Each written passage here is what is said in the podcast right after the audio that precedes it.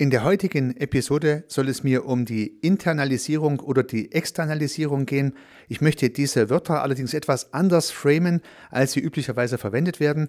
Ich möchte sie im Zusammenhang mit Macht und Ohnmacht verwenden und möchte Lösungsmöglichkeiten aufzeigen, die uns handeln anstatt verzweifeln lassen. Hallo und herzlich willkommen zum Podcast Systemisch Denken. Mein Name ist Heiko Rössel.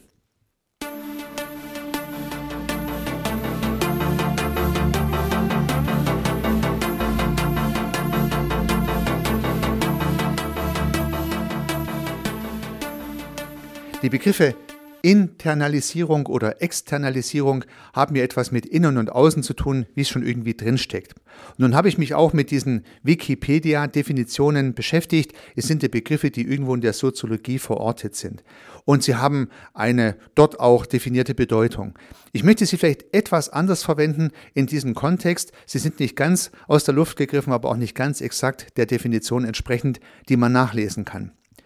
Wenn wir uns zunächst mal die Internalisierung anschauen, dann ist es also die Frage, welche Dinge in uns drinnen sozusagen sind und wie diese Dinge, die in uns drin sind, auch für uns verwendet werden können und zugänglich sind. Es geht also hier um unsere eigenen Handlungsmöglichkeiten, um unsere eigenen Gedanken, um die Möglichkeiten, was zu tun, was draus zu machen, unsere Haltung und letztendlich auch unser Verhalten in unserem System. Die Internalisierung sind also die Dinge, die ich sehe, die wir tun können und mit wir meine ich die einzelne Person, aber natürlich auch das soziale System, beispielsweise ein Team, eine Familie, eine Gruppe, eine Organisation. Welche Handlungsmöglichkeiten haben wir intern? Die interne Perspektive, so würde ich hier mal die Internalisierung bezeichnen.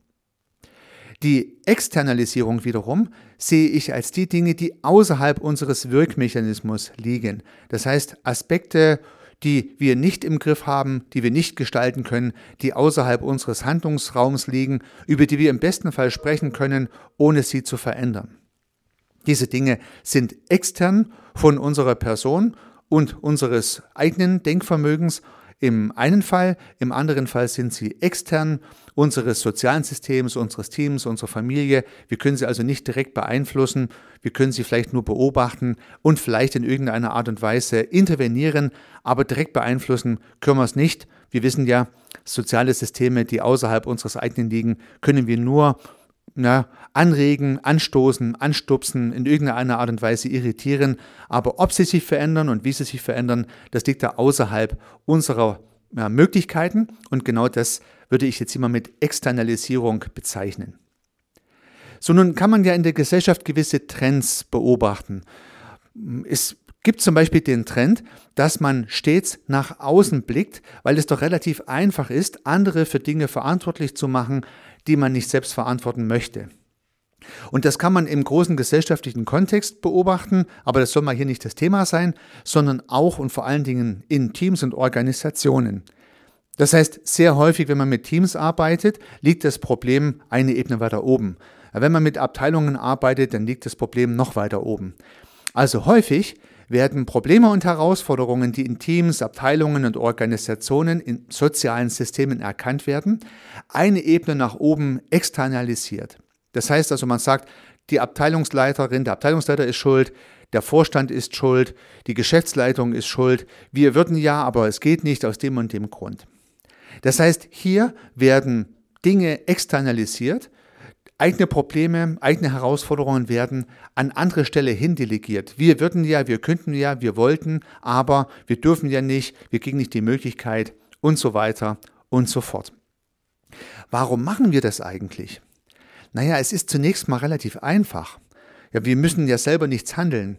Wir dürfen uns hinsetzen und dürfen uns beklagen, wie schwierig um uns herum das Leben und die Welt ist um, ja, da können wir uns wohlfühlen, da können wir dann stundenlang darüber diskutieren, was die anderen tun müssten, dass es uns besser geht, das müht uns nicht groß. Und ich glaube, deswegen ist die Gefahr groß, dass man sowas macht. Ich glaube, liebe Zuhörerinnen, liebe Zuhörer, und ich nehme mich da gerne selbst mit ein, das ist uns allen schon mal so gegangen. Es ist ein ganz normaler Reflex, die bequeme Variante zu suchen und gewisse Probleme zu externalisieren und davon auszugehen, dass andere doch mal was tun müssten, dass es dadurch auch mir am Ende besser geht und mir mehr Spielräume gegeben werden und so weiter und so fort.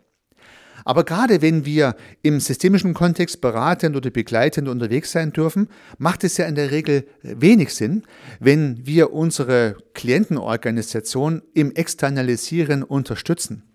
Ganz im Gegenteil, es macht viel mehr Sinn, die Dinge deutlich zu machen und hervorzurufen, die intern verändert werden können, für die eigene Handlungsmöglichkeiten bestehen.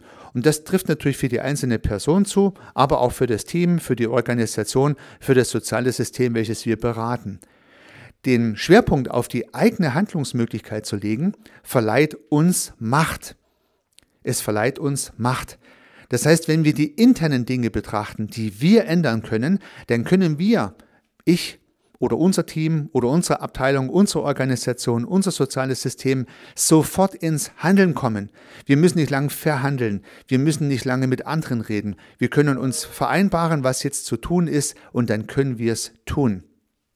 Wir haben also die Macht der Handlung auf unserer Seite. Wir sind nicht ohnmächtig, sondern wir sind mächtig. Durch die Fokussierung unserer Gedanken auf unsere internen Möglichkeiten, auf die Internalisierung, so wie ich es jetzt hier verwendet habe, gibt uns Macht und Handlungsspielraum. Verweisen wir dagegen auf andere, ja, zeigen wir mit dem Finger auf Rahmenbedingungen, auf Umwelten, die uns einschränken und behindern, dann machen wir uns ohnmächtig. Wir sind nicht mächtig zu handeln, weil wir ja darauf warten müssen und darauf hoffen dürfen, dass unser Umfeld sich so verändert, dass wir Dinge tun können, die wir gern tun möchten. Ohnmächtig, Ohnmacht, Handlungshemmung ist hier zu beobachten. Und das ist natürlich kein guter Zustand und keine gute Option der Zukunftsgestaltung. Was ist das Fazit? Wenn wir bei uns selber, bei unseren Organisationen, bei den von uns beratenden Personen oder Systemen eine Externalisierung identifizieren. Das heißt, das Zeigen auf andere, auf Umwelten und der Verweis darauf, dass man selber ja nichts tun kann, weil die anderen ja erst was tun müssen, dann können wir dieses Handlungsmuster und dieses Denkmuster erkennen. Wir können darauf hinweisen, dass uns dieses Zeigen auf Dritte ohnmächtig macht. Und ich glaube, es leuchtet ein. Wir können dann darüber nachdenken, was wir denn selbst tun können, um die Situation zu verbessern. Und ganz ehrlich, da fällt uns immer was ein. In jeder Organisation, in jedem Team, in jedem sozialen System und uns selbst auch fallen immer Dinge ein, die wir jetzt selber tun können, um die Situation zu verbessern, zu optimieren, um voranzuschreiten, um mächtig agieren zu können, weil man selbst agieren kann. Und das verschiebt die Ohnmacht, das verhindert die Ohnmacht, bringt uns ins Handeln und führt üblicherweise auch zu lustvollen Veränderungsprozessen, weil man nicht auf andere warten muss und nicht gebremst wird und sich nicht gebremst fühlt.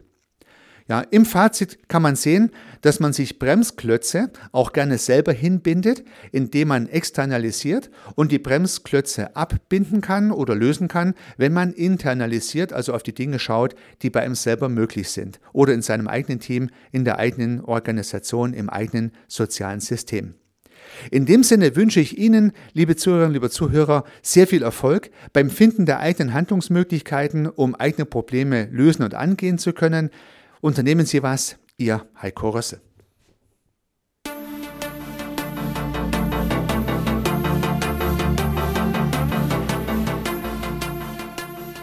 Ich freue mich, dass Sie diese Episode angehört haben und hoffe natürlich, dass sie Ihnen gefallen hat und dass Sie was davon mitnehmen können. Wenn Sie keine zukünftigen Episoden verpassen möchten, dann können Sie den Podcast gern abonnieren. Nutzen Sie dafür den Abonnieren-Button in der Podcast-App Ihrer Wahl. Natürlich würde ich mich auch über eine Rezension oder über eine Bewertung freuen. Alternativ zu diesem Podcast habe ich zwei weitere aufgenommen. Sie finden sie unter www.servicearchitekt.com/podcast oder wenn Sie meinen Namen in der Podcast-App Ihrer Wahl eingeben. Vielleicht können ja auch die beiden anderen Angebote für Sie interessant sein. Sollten Sie ein persönliches Gespräch wünschen, dann können Sie das gern unter www.servicearchitekt.com/termin auf meiner Website mit mir vereinbaren. Ansonsten freue ich mich auf ein Wiederhören. Bis dahin, Ihr Heiko Rössel.